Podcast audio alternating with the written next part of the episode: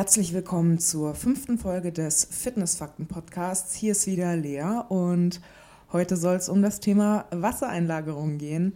Denn Wassereinlagerungen beschäftigen, glaube ich, fast jede und jeden. Manche mehr, manche weniger.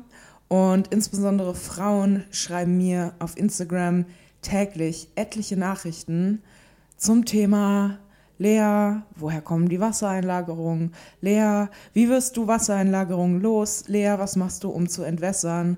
Und ähm, das wird natürlich auch insbesondere durch Stories von mir angestoßen, weil ich halt auch ganz gerne mal in meinen Instagram Stories dokumentiere, wie sich eben der Körper allein über Nacht verändern kann durch Wassereinlagerungen.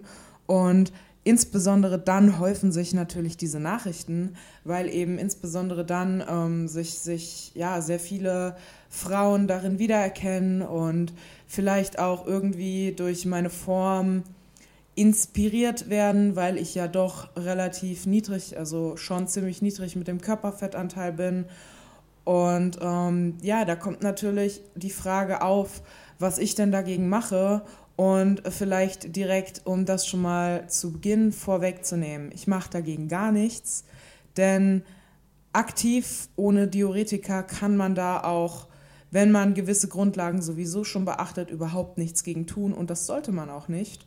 Und von Diuretika rate ich jedem nur ganz, ganz, ganz vehement ab.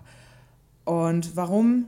Und warum Wassereinlagerungen vollkommen normal sind, Darüber sprechen wir jetzt. Okay, Wassereinlagerung. Was ist das eigentlich? Ähm, wir sollten erstmal grundlegend zwei Arten von Wassereinlagerung unterscheiden. Denn zum, zum einen haben wir eben Wassereinlagerungen, die wir möchten und Wassereinlagerungen, die wir eher nicht so möchten. Wassereinlagerungen, die wir möchten, das wäre eben zum Beispiel Glykogen gebundenes Wasser. Glykogen ist quasi ja, der, der Energiestoff, der in der Muskulatur gespeichert wird. Um es mal ganz vereinfacht zu sagen, kann ich gegebenenfalls auch nochmal ähm, ja, in, einer, in einer einzelnen Folge darauf eingehen, wie das mit Glykogen aussieht, wozu das da ist, wie das im Körper funktioniert biochemisch. Aber ja, soweit das jetzt ganz vereinfacht gesagt, wird eben in den Muskelzellen gespeichert und ein Gramm Glykogen bindet circa drei bis vier Gramm Wasser. So, dann kann man sich natürlich ausrechnen, wenn wir jetzt Glykogenspeicher bei einem wirklich trainierten Menschen haben, der regelmäßig Kraftsport macht, die umfassen dann so circa 400 bis 500 Gramm, ist natürlich von Körpergröße, Gewicht, Intensität des Trainings, äh, Querschnitt der Muskulatur und Sportart und so weiter abhängig. Deshalb jetzt mal ganz grob 400 bis 500 Gramm Glykogenspeicher Ergo haben wir dann natürlich eine erhebliche Menge von mehreren Kilogramm Wasser, die die Muskulatur halten kann. Und das ist Wasser, welches wir cool finden, weil es eben den Muskel voll erscheinen lässt, weil es uns prall aussehen lässt, weil es die Haut straff aussehen lässt. Denn ein voller, praller Muskel dehnt die Haut natürlich, wodurch die Haut halt einfach ja, fester und straffer aussieht. Das, das ist auch so ein unschöner Effekt, wenn man eben anfängt ins Defizit zu gehen. Ein Phänomen, welches wahrscheinlich jedem schon mal aufgefallen ist, wenn man eben relativ viel Muskulatur hat. In den ersten Tagen oder auch sogar in den ersten ein, zwei Wochen der Diät sieht man unglaublich beschissen aus. Denn, tut mir leid, dass ich das so deutlich sagen muss, aber das Glykogen geht raus, Körperfett ist noch da, weil so schnell passiert im Defizit nicht viel. Und dann siehst du einfach nur flach und fett aus, um es jetzt radikal zu sagen. In Wirklichkeit ist es natürlich nicht so extrem. Also jemand, der optisch deutlich Muskulatur hat und dann flach wird, der wird nicht gleichzeitig furchtbar fett sein. Aber so kommt es einem eben vor, denn ja, wie gesagt, die Muskulatur wird flach, die Muskeln verschwinden optisch irgendwie, das Fett, was man hatte, ist noch da und man denkt sich so, wow, irgendwie sah ich vor der Diät besser aus als jetzt gerade. Und das ist eben dieses Wasser, welches wir mögen und welches wir nicht verlieren möchten. Welches wir aber einfach in fast allen Fällen in einer Diät verlieren. Außer man geht jetzt wirklich ähm, sehr, sehr high carb in die Diät rein. Kann man natürlich auch machen, machen aber eben nicht viele. So, was ist jetzt mit dem blöden Wasser? Das Wasser, was wir eben nicht mögen. Das Wasser, was wir nicht mögen, das ist das subkutane Wasser. Und das ist das Wasser, was uns schwammig aussehen lässt. Das tritt eben unter unterschiedlichen Bedingungen unterschiedlich stark auf. Also zum einen haben wir noch einen zusätzlichen Effekt, dass auch Fettzellen Wasser binden. Das heißt, wer mal stark übergewichtig war oder überhaupt übergewichtig war und mehr Adipozyten hat, also Adipozyten sind Fettzellen, als ein Mensch, der nie übergewichtig war und dessen Adipozyten auch mal mehr gefüllt waren, dessen Fettzellen werden sich vor allem zu Beginn einer Diät immer mehr mit Wasser füllen, wodurch Gewichtsverlust maskiert werden kann, wodurch das Gewicht generell immer mehr schwanken wird als bei einem Mensch, der nie übergewichtig war und wodurch auch die Optik deutlich anfälliger für Schwankungen ist. Und dann haben wir eben, was das subkutane Wasser betrifft, sehr, sehr viele Variablen, die wir teilweise beeinflussen können, teilweise aber auch nicht. Also die Variablen wären wie folgt. Ähm, Flüssigkeitszufuhr. Ein, ein Trugschluss, der vielleicht erstmal logisch erscheint, ist, um zu entwässern, dass man dann auch weniger trinkt. So funktioniert es aber nicht, denn es ist genau umgekehrt. Wenn man zu wenig trinkt, dann neigt der Körper dazu, Wasser zu halten. Das heißt, man sollte wirklich ausreichend trinken. Ähm, ich kenne zu Genüge Leute, die nicht mal anderthalb Liter Wasser am Tag trinken. Das ist definitiv zu wenig, vor allem wenn man sportlich aktiv ist. Außerdem hätten wir da so Faktoren wie eine veränderte Salzzufuhr. Ein gängiger Mythos ist zum Beispiel, dass eine hohe Salzzufuhr Wasser einlagert. Das stimmt per se nicht. Wer immer sehr viel Salz isst, der wird nicht mehr Wasser einlagern als jemand, der immer sehr wenig Salz isst. Es geht einfach um Veränderungen zur normalen Salzzufuhr. Das heißt, ich bin jemand, ich esse eigentlich sehr, sehr, sehr, sehr viel Salz. Ich salze alles, was ich esse, nochmal extra. Ich esse alles mit extra viel Salz. Und ich bin trotzdem phasenweise so extrem trocken, dass man auf meinem Bauch 12, 13, 14 Adern sieht und meinen kompletten, ja, meine komplette Bauchmuskulatur und Streifen und alles. Also das, das ist jetzt so das beste Beispiel dafür, dass es eben einfach von der regulären Salzzufuhr abhängig ist. Und wenn ich dann einen Tag habe, an dem ich irgendwie Sushi essen gehe, mit viel Sojasauce, also an dem meine Salzzufuhr dann nochmal deutlich höher ist, dann habe ich danach logischerweise auch Wassereinlagerungen. So, der nächste Faktor, welcher von ganz vielen Frauen nicht berücksichtigt wird, ist der Zyklus. Zyklusbedingt haben Frauen je nach Woche des Zyklus, der Zyklus lässt sich ganz grob in vier Wochen unterteilen.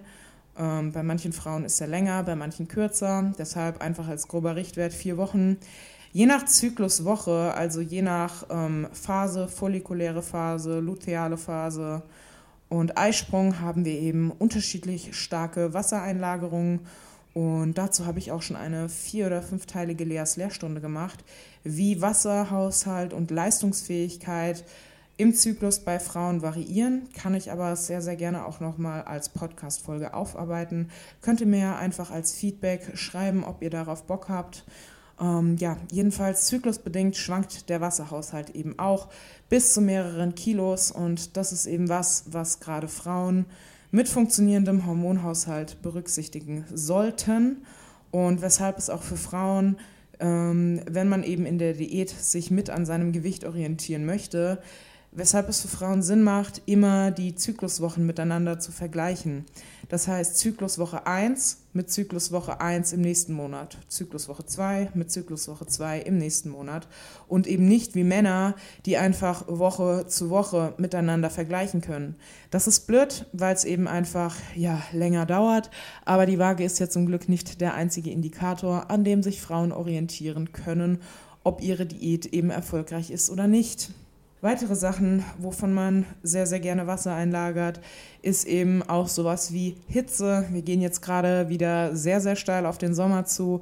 Hitzebedingt lagern sehr viele Menschen extrem stark Wasser ein, zu denen ich auch gehöre, weil ich auch ein sehr, sehr hitzeempfindlicher Mensch bin. Also für mich ist es teilweise auch einfach extrem unangenehm im Sommer. Ich sehe im Sommer einfach grundsätzlich deutlich schlechter aus von meinem Wasserhaushalt her als im Winter. oder eben im Frühling und Herbst. Und das ist ein Faktor. Und ein weiterer Faktor ist zum Beispiel intensives Training. Ähm, ich erläutere das einfach mal an mir als schönes Beispiel. Ich kann am Morgen vor einem sehr, sehr intensiven Beintraining aufstehen und wiege mein normales Gewicht, stelle mich auf die Waage und denke so, yo, alles wie immer. Und stelle mich vor den Spiegel und spanne meine Beine an und sehe schön die Muskeln in meinen Oberschenkeln und alles sieht top aus.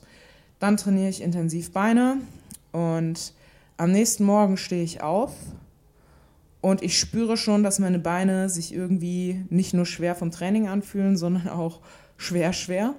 Und dann stelle ich mich auf die Waage und dann wiege ich zwei oder drei Kilo mehr. Und dann weiß ich, okay, du hast gestern echt intensiv Beine trainiert. Dann gucke ich in den Spiegel und dann sehe ich keinen einzigen Muskel mehr, weil durch die Mikrotraumen in der Muskulatur in diesen Verletzungen, also in den Mikrotraumen, Wasser eingelagert wird. Und dann läuft die Muskulatur einfach voll mit Wasser. Das ist ja auch ein Punkt, weshalb Wettkampf-Bodybuilder meist circa fünf bis zehn Tage teilweise sogar vor ihrem Wettkampf nicht mehr ins Training gehen, weil sie dann einfach deutlich trockener werden, weil eben durch diese Traumen, die verheilen, das Wasser aus der Muskulatur, welches eben die Muskulatur verwässert, rausgeht. Und das ist mir zum Beispiel, ich wurde ja vor zwei Wochen also ich nehme den Podcast gerade zwei Wochen nach meiner OP auf. Ihr werdet den äh, wohl erst deutlich später hören, weil ich schon sehr, sehr fleißig aufnehme.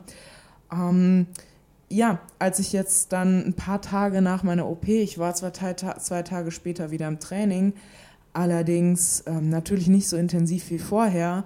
Und ich habe richtig gemerkt, wie ich insgesamt leichter wurde und wie auch meine Muskulatur, trotz dessen, dass ich ähm, deutlich mehr gegessen habe als geplant und nicht im Defizit war, was ich auch nicht wollte, weil ich ja schnell regenerieren wollte und man deshalb nach einer Operation auch auf keinen Fall im Defizit essen sollte.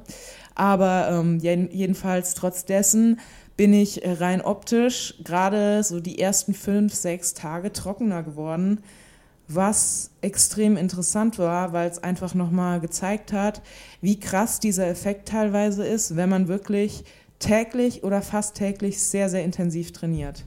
Und deshalb, ja, was kann man gegen Wassereinlagerung tun? Sei kein Mensch, sei keine Frau und ansonsten nicht viel. Trink genug, guck, dass du im Sommer, wenn es dir hilft, warm-kalt Wechselduschen gehst, achte auf deinen Natrium-Kalium-Haushalt. Das ist was, was mir sehr, sehr geholfen hat, obwohl ich zwar sehr viel kaliumhaltige Lebensmittel esse, insbesondere Gemüse, hat es mir geholfen, zusätzlich Kalium zu nehmen. Allerdings an dieser Stelle bitte ganz, ganz vorsichtig mit sowas, weil wer Kalium überdosiert, der kann halt auch sehr, sehr schnell Herzrhythmusstörungen kriegen und das kann, wenn man es ganz blöd überdosiert, eben auch tödlich enden. Deshalb bitte nicht einfach so anfangen, ähm, Tonnen von Kalium zu supplementieren. Auf jeden Fall bitte erstmal die wichtigen Stellschrauben wie Ernährung und so weiter beachten. Was außerdem noch ein Faktor ist, der mir jetzt gerade einfällt, ist auch Schlaf und Stress. Stressbedingt lagert man super, super gerne Wasser ein, insbesondere auch als Frau. Und ihr kennt es sicherlich auch nach einer Nacht, nach der, in der ihr richtig beschissen geschlafen habt. Ihr steht morgens auf und euer Gesicht ist einfach aufgedunsen, euer Körper ist zugelaufen mit Wasser. Ja, das sind eben Sachen, die man einfach nicht immer in der Hand hat. Und letztendlich, wir sind alle Menschen, wir haben alle mehr oder weniger genau die gleichen Probleme. Und wahrscheinlich fällt niemandem außer dir diese Wassereinlagerung, die du gerade hast, auf. Deshalb akzeptier es einfach. Es geht in ein paar Tagen sowieso wieder weg. Drück nicht ständig dran rum, guck dich nicht ständig im Spiegel an. Es ist vollkommen normal und ja, ich denke, das reicht zu diesem Thema. Ich würde mich auf jeden Fall freuen, äh, wenn du mir ein, eine Bewertung und einen Kommentar da lässt.